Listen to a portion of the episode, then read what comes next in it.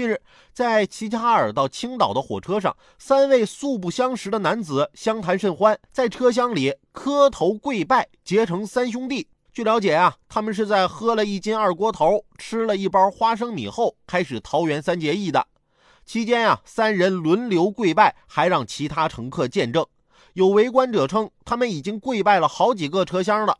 跪拜结束后，三人啊还紧紧相拥在一起。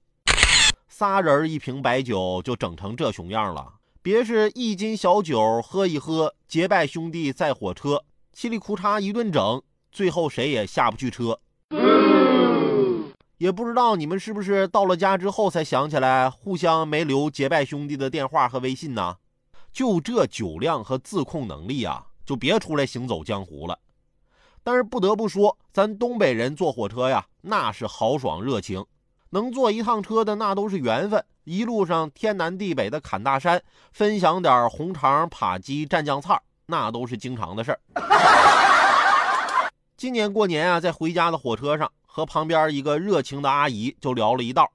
她啊说我像极了她的侄子，简直就是一模一样，还问我结婚了没。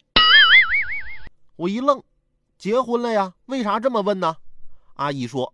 没事儿，我就是想确定一下，像你这样的长相，我那侄子能不能娶上媳妇了？